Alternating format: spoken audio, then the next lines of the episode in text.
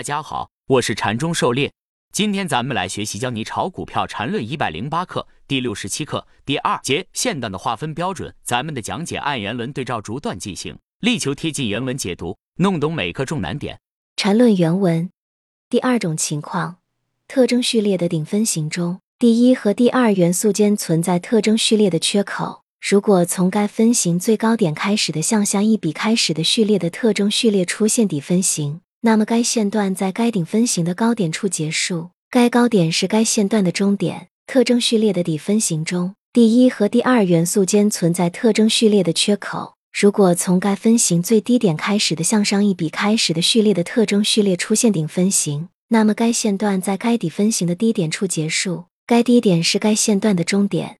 狩猎解读，第二种情况要稍微复杂一些。第二种情况是特征序列分型的一两元素间存在缺口，存在缺口说明反向力度不够强，因此不能立即确认线段结束。这时需要反向线段特征序列分型来进行确认。如果反向特征序列分型出现，说明反向线段出现，就可以判断前一线段终结。反之，如果反向分型未出现之前就又创新低或新高，则说明原线段力度延续，沿线段未终结。第二种情况的原理就是上面所说，主要是考察反向能否延伸出线段。并没有出现原线段的延续。上图以向上线段为例，其特征序列是二到三、四到五、六到七，其中二到三、四到五之间有缺口为第二种情况，说明四到五下的力度不够，需要额外条件加强判断。从高点四开始，需要考察四开始的向下序列的特征序列底分型是否出现。当到达十时，这个向下序列的特征序列底分型形成。五到六、七到八、九到十，这时可以断定由一开始的向上线段到四终结。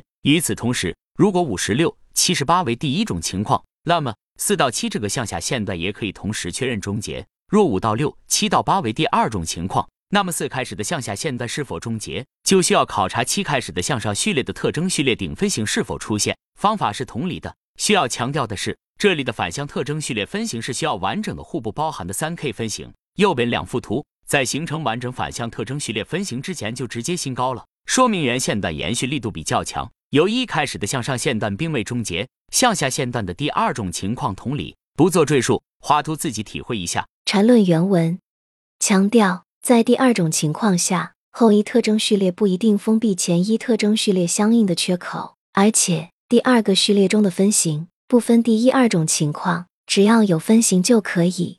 狩猎解读，第二种情况需要反向特征序列分型来加强确认。唯一的要求是必须出现完整三 K 互不包含的反向特征序列分型就可以了。对这个分型的前两个元素是否有缺口以及是否封闭前面特征序列的缺口都不做要求。唯一的区别是，如果没有缺口，就可以同时确认两段的终结；如果这个反向分型也存在缺口，则只能判断前面一段终结。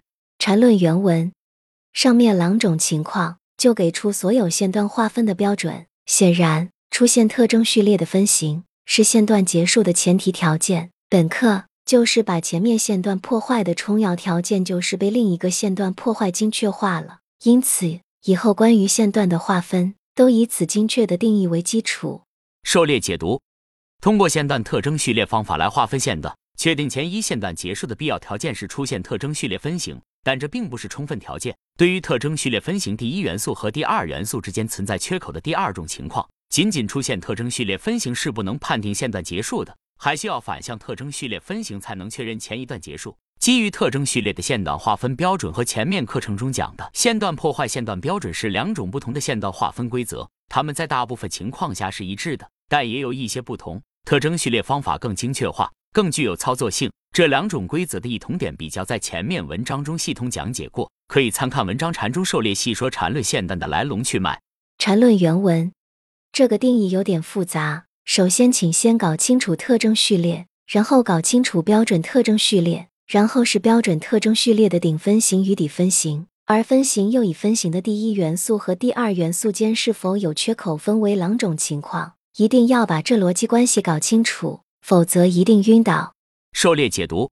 基于特征序列的线段划分方法的步骤是：分清当下线段的方向，找出与之反向的比作为特征序列，对具有包含关系的特征序列进行合并标准化处理，然后找出特征序列顶底分型，最后根据特征序列分型第一元素和第二元素间是否有缺口，来确定能否直接确定线段结束。如果有缺口，则需要反向特征序列分型来确认。上图一特征序列为一到二、三到四、五到六构成顶分型，且一到二和三到四之间不存在缺口，属于第一种情况。因此，图一可以分为零到三和三到六两个线段。上图二特征序列为一到二、三到四、五到六构成顶分型，但一到二和三到四之间有缺口，属于第二种情况。所以，出现特征序列顶分型也不能判定零到三线段结束，需要从三开始向后寻找反向特征序列底分型来确认。当出现反向特征序列底分型四到五、六到七、八到九时，才能确认零到三段结束。同时，这个反向特征序列底分型的前两个元素四到五和六到七没有缺口，属于第一种情况，可以确认线段三到六结束。因此，图二可以分为零到三、三到六、六到九三个线段。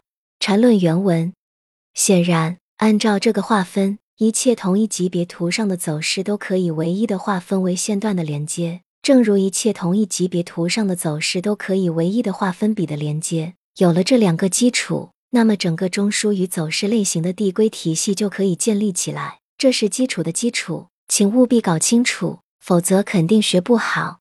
狩猎解读：缠论分比分段是底层高低点划分的规则，它们用来衡量底层高低点变化，同时也兼顾考虑了划分稳定性，过滤一些临时异动因素。缠论比段划分在规则明确一致的情况下。其划分结果也是唯一的。目前笔段划分千人千段不统一，主要是因为个别细节划分规则不够明确，个别地方存在一定争议。只要自己把规则明确后，划分结果一定是一致的。缠论原文，最后尽量画点图，让各位分清楚上面的一些概念，但最好把定义看清楚，这才是真正理解。图只是一个辅助，前两个图形中标出了线段的划分。